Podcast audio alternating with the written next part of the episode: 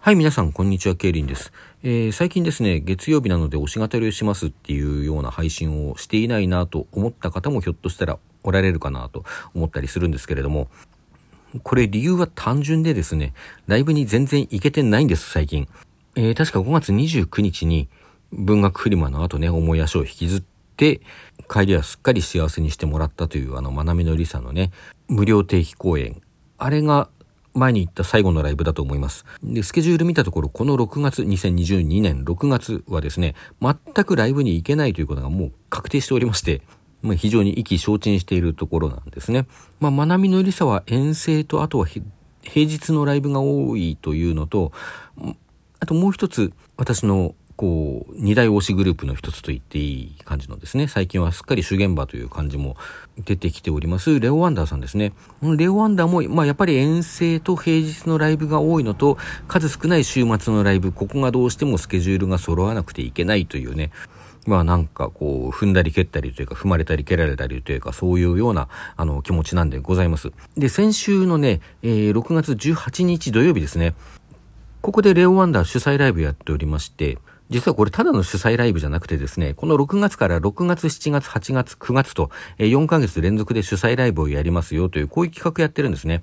で、すべてに行くと、こう、その都度、まあ、スタンプラリー的な感じでね、サインをもらって、そのサインを出すと、最後に素敵なプレゼントがもらえますよというような企画をやっていて、まあこちらもう行けなかったんでね、あの参加できないことが確定しております。で、それだけじゃなくてですね、この4ヶ月のうちの最後の9月というのが、あの2周年記念ライブになっておりまして、現在の第2期のレオワンダーというのはね、2020年の9月に活動開始しておりますので、まあ、それから2周年ということですよね。で、えー、それ以外の、それ、その前のっていうかね、その前の3回のライブで、どうやらですね、この3人のメンバー、ねねさん、アンさん、リンさんの3人が、それぞれ、こう、1回ずつね、最初にソロステージを披露するという趣向があるみたいなんですよ。そして第1回の先日6月18日は、あの、私の推しでありますねねさんの、ソロ会だったんですね。まあ私はもう、ねね推しよりの箱推しというか、箱推しよりのねね推しというか、そういうところはございますので、決してこう、アンさんやリンさんのライブが、あの、ソロステージが楽しみでないとは申しませんけれども、まあ分けても推しであるねねさんのソロステージが見れなかったのは痛い。もう本当に団長の思いとはまさにこのことかというような心地でおります。これがまたですね、瀬戸りが流れてきておりまして、3曲披露したうちの2曲がそのうちやるね時代の曲なんですよ。これご存知ない方のために説明しておきますと、えー、レオワンダーのメンバーねねさんは、現在ねねのねという名前でソロシンガーとしても活動していらっしゃるんですけれども、このねねの、失礼、ねねのねという名前は、え、2020年の5月に改名した名前で、それ以前はそのうちやるねという名前で活動していたんですね。で、まあその間にはちょっとコロナ禍のこともあるんだと思うんですけども、ちょっとこう活動に断絶がありまして、そのうちやるね時代にこうずっとこうサウンドを作ってらした方とはですね、また別の人がこう曲を作るようになったりもしているっていうことがあったりして、まあそういう楽曲が違うからというのが大きいんでしょうけど、まあ若干こう雰囲気が違ってきているのかなという感じは、まあなくはないんですよね。もちろんそんな中にも統一してやっぱり同じ人だなという部分もあるわけなんですけれども、で、ねねのねとしての活動を開始した当初というのはあまりこうそのうちやるね時代の曲を歌っていることを聞く機会というのはなかったんですけれども、割と最近というか昨年のこう末頃からですかね、ねねのねとしてのステージでそのうちやるね時代の曲を披露する機会というのがポツポツとありましてですね。で、今回もですね、3曲あるうちの2曲が先ほども申しました通りそのうちやるね時代の曲だったという私自身について言うと、まあ知ったのはもうねねのねに改名してからだったんですけれども、まだねねのねとしての活動実績がない時期に、そのうちやるね時代の楽曲からこう入ってきたファンなんですよ、私は。まあなので、こう、まあ長いこう何か歴史を経てきたというわけではないんですけれども、そのうちやるね時代の楽曲にはそれなりに思い入れがあってですね、まあ、ちょっと自分はその頃のこうパフォーマンスにねそこれらの大好きな曲を歌っているねねさんのあのねねのねさんの様子姿を見るのにちょっと間に合わなかったのかなという思いもあったりしたもんですからそのその時代の曲を今生で歌ってくれるっていうことにはねすごくあのなんていうか感情が動くんですよね。まあ、実際にライブで拝見した時にもやっぱりちょっとジーンときちゃったりもしたんですよ。まあなのでね、そんなステージを一つこう見逃してしまったというのは本当にもう痛恨ですよね。まあ、とは言いながらですね、この、まあ、ねねさんの温情であるのか、あの、何であるのかは、あの、わかりませんけれども、この時歌ったステージの楽曲の一部をですね、ねねさん、あの、インスタに上げてくださいました。インスタのあの、ストーリーズのところにね、あの、一部ですけどって言ってあげてくださって、最初に歌った興味がなくなったんだっていう歌を上げてくださったんですね。まあ、あの、全部ではないです。まあだけどその一部がね、垣間見れただけでももうこちらとしては感類ものですよ。もちろんあの、見れば見るほどやっぱり生で見たかったなという思いも高まりますけれども、それでも見れないよりはずっといい。聞けないよりはずっといいっていうね。ちなみにこの興味がなくなったんだという曲については以前にも収録でお話ししたことがあるんじゃなかったかな。あの、自分が髪の色を変えてね、誰でも気がつくぐらい髪の色をこうしっかり変えたのにあの彼氏が気が付かなかったとしたらそれは私に興味がなくなったということだからもうあの終わらせてしまおうっていうような、まあ、ちょっとこうおそらくこの人はこの人はっていうのは歌の主人公はね彼は気が付かないだろうなって分かって思っているんだろうなだから試すというよりは最後の賭けみたいなところなのかなってもうそして半分はもう諦めかけているんだろうなっていうそういうそういう独特のこう切なさがある、まあ、一種のラブソングと言っていいかと思います。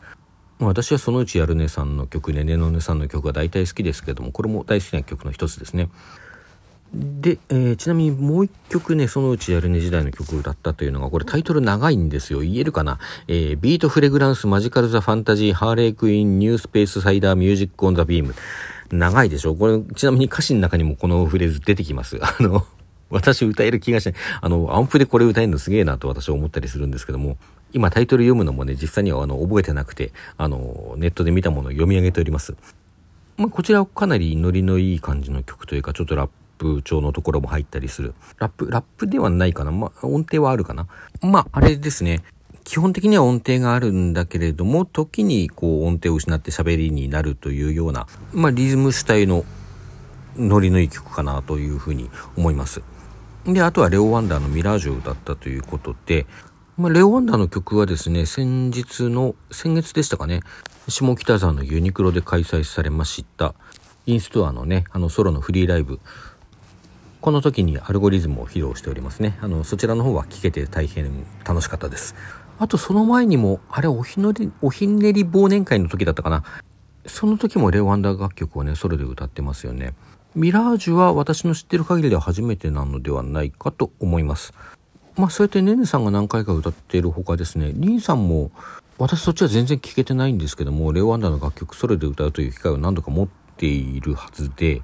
まあそれ話は伝わってきていてですね、まあそちらの方は私無事見れるといいなと思っているところなんですけれども、いずれにしてもこういつも3人で聴いている曲をその中の1人で歌うっていうのは、まあご本人ものすごく緊張するらしいんですけどね。聞いてる方としてはこう、なんていうんですか、ただのこう、他の人によるカバーとはまた違った、まあ確かにこの人の曲でもあるような、手触りというか慣れた感じというかね、そういう感じもありつつ、あの歌割りというものがない、いつもは他のメンバーが歌っているところもその人が歌っているっていうところで、なんていうかこう独特の面白さがあってですね、まあ、残念ながら推しねねさんのあのソロステージ今回は見れませんでしたけれども今後のねアンさんやリンさんのパフォーマンスも楽しみにしているところでございます。で本当に全部いけるのかな？7月来月はいけること確定してるんですけどね。まあね今月は全然ライブに行けないんですけども来月になるとそうやってこうレオワンダーの主催ライブにはとりあえず行けるスケジュールが空いている開けることができた他にですねその、えー、1週間後かなえー、町田ガールズクワイアというグループさんの主催で、ゲストとしてまなみのりさと、そしてマッパーと、この 2, 2つのグループがね、出て、そのスリーマンライブがあります。こちらはすでにチケットを取っておるので、まあ、行けるということですね。あの、町田ガールズクワイアさんはですね、まあ、前々からちょっとこう、気になるグループではあって、実はレオ・ワンダーと私の知ってる限りだと2回、少し前にあの、キャンプ場でやったフェスの時に共演してるのと今月名古屋で行われたライブイベントでも町田ガールズクワイアとレオアンダー両方出ておりますね。まあなんだかんだでこう目にする機会が多くてですね、ちょっと気になるグループだったりはしてるんですけれども、まあその他まなみのりさが出るということでね、まあ私はまなみのりさ目当てで行くわけです。で、もう一つのマッパというグループは、リーダーをやっている小庄司めぐみさんというのが、まあ私が結局ライブには一回も行けなかったけれども、楽曲がすごく好きで一時期よく聴いていた、まあ今でもよく聴くグループであるメゾンブックガールというね、女性4人組のアイドルグループというか音楽ユニットというか、そこの人として私はあの割と知っている方なんですね。で、まあそれ以前にはビスにいたことがあってあのビスの前身と言われたりすることもあるグループですけどもビスのメンバーでもあってまあそれなりにもうアイドル歴長いと思うんですよね。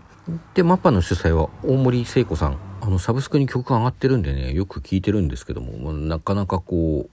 う大森聖子プロデュースって感じっていうなかなかええいい感じの楽曲ですよ。はい。で、まあそんなグループのね、あのステージも見れるということで、割と注目していたグループであるので、ライブを見れるのが非常に楽しみであるってことですね。まあそんなで、こんなで今月もあと10日ばかり、まあライブに行けない日が続くわけですけれども、なんとか元気に過ごしてですね、こう自分の身の内の推し力を貯めて、来月のライブでね、炸裂させていきたいと思います。はい、それでは皆さん、さようなら。